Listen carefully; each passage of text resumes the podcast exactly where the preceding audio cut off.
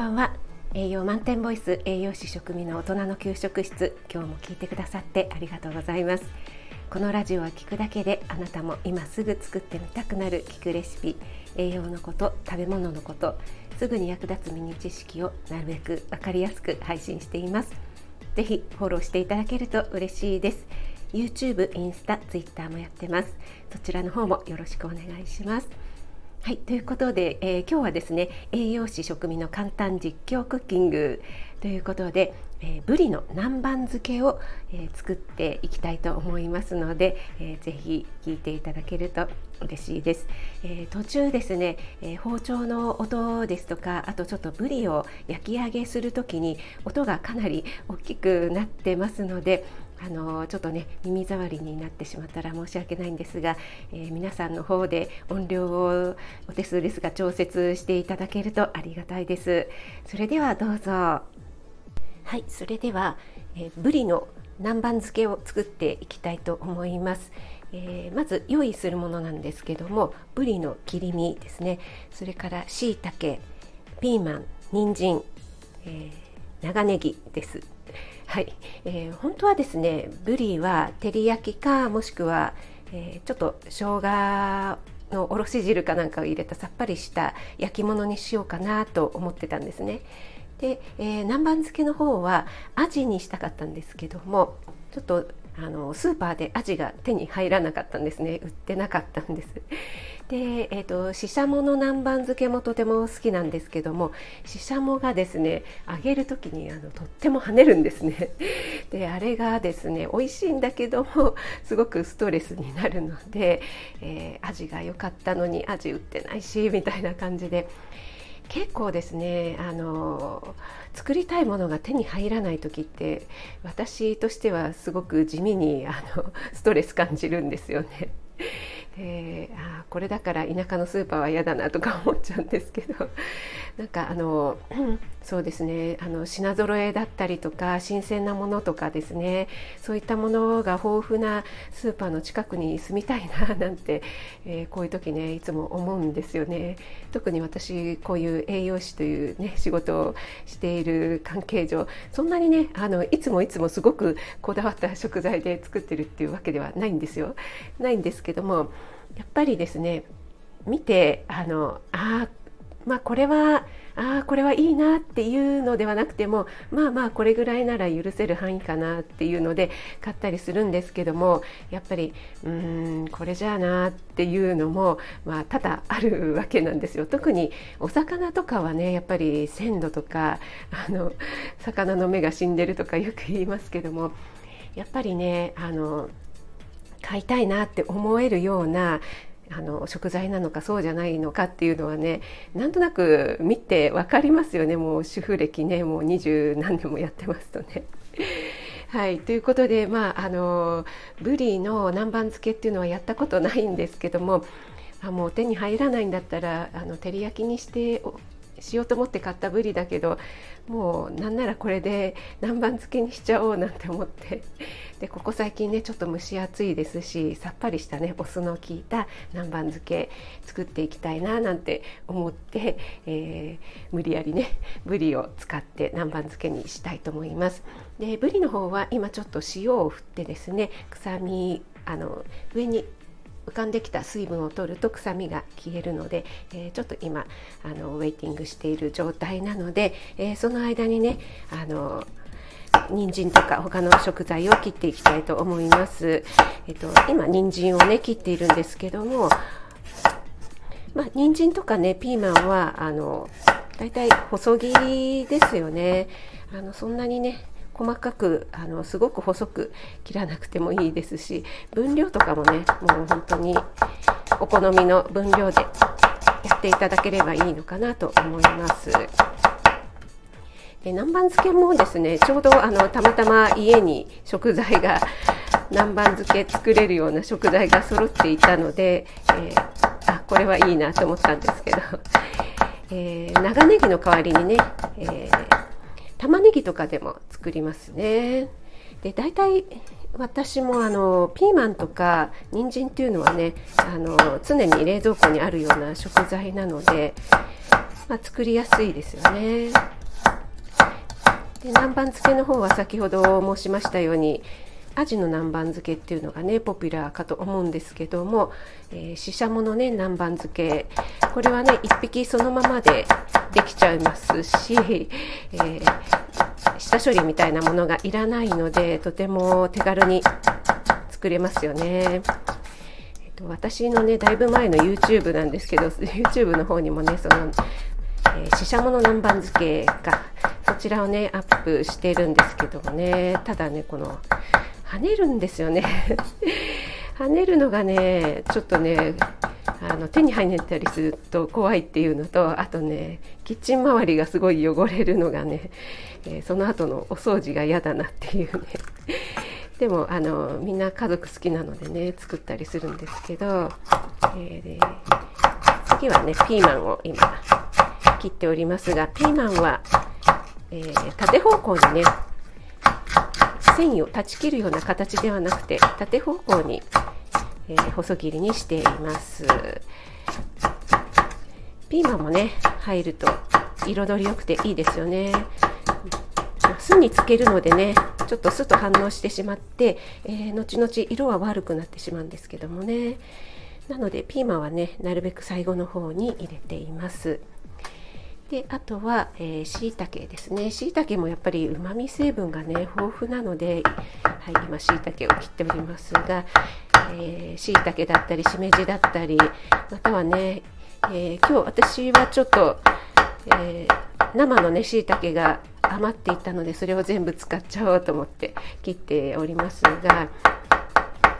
ー、干し椎茸がねあれば干し椎茸を使っていただくと、えなおのことねうまみが出ますしまたその干し椎茸の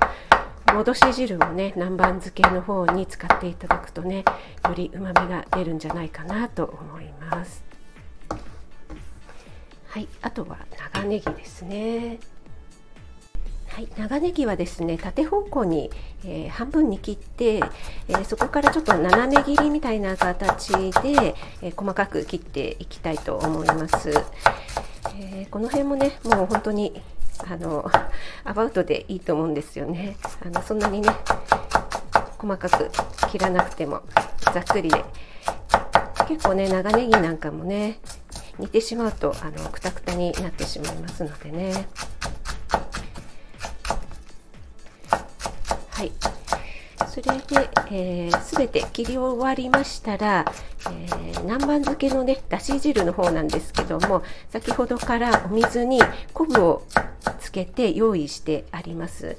で、えー、そちらの方にですねまず人参としいたけを入れてもうね水からちょっと、えー、火を通すために煮てしまいますね。はいそうしましたらですね昆布の方はちょっと沸騰直前に、えー、取り出しました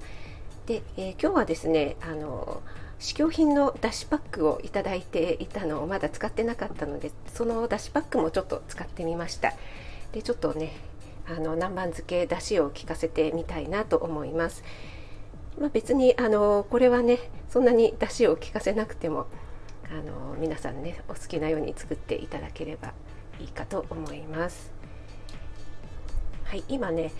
しいたけと人参の方が少し柔らかくなってきたような状態ですのでここに、えー、お醤油とですねあと通常でしたらお砂糖とかみりんを入れていくんですけども私はですねこの鶴屋さんのですね 万能だし酢っていうのがねあのちょっと買いだめしたのがありますのでそれを使っていきたいと思いますね。これ本当にね便利ですね。これをね入れてしまうだけでねもうこれにねあのー、なんならだし酢なので昆布とかかつおだしも入ってるんですよね。なのでだし取らなくてもいいぐらいだったんですけどもあとお酢とねお砂糖と食塩もちょうどいい感じにね味付けしてありますのでねもうこれを使っていただくだけでね、えー、大体の味が美味しくなっちゃうんじゃないかなと思います。ちょっと味見してみます。うん。結構お酢が効いてますね。ちょっとでもまた沸騰させるとお酢が飛びますのでちょっとお酢を入れてあと少し少し甘さですね。みりんを少し足したいと思いますはいこんな感じでだいたい味は後でもう少し調整すればいい感じなので、えー、そうしましたら長ネギの方を入れていきたいと思います。でピーマンは最後に入れたいと思いますね。はい。でこのだしのね南蛮液の方を、えー、煮てる間に、えー、隣のねコンロの方で先ほどね塩をまぶしておいたこちらぶりの方をねちょっと若干油を少し多めにして、えー、揚げ焼きみたいな感じにしていきたいと思います。ぶりはやっぱりねちょっとうん。脂肪分がね多い魚ですのであんまりね脂っこくしたくないっていうのもあるんですがかといって焼いただけだとちょっとねあのパサパサになっちゃうのかなと思いますので。でですね、えーと、袋にねポリ袋に、えー、通常の切り身なので3等分ぐらいにしました。はい、でそれをポリ袋に入れてそこに片栗粉を入れてで、えー、ちょっとねパッパッパッとえー、シェイクしていただくと片栗粉がね綺麗につくので、えー、それでねちょっと揚げ焼きみたいな形にしていきたいと思います。はい、温度の方がどうですかね。ちょっとじゃあ入れてみますね。まだちょっと温度が上がってなかったですかね。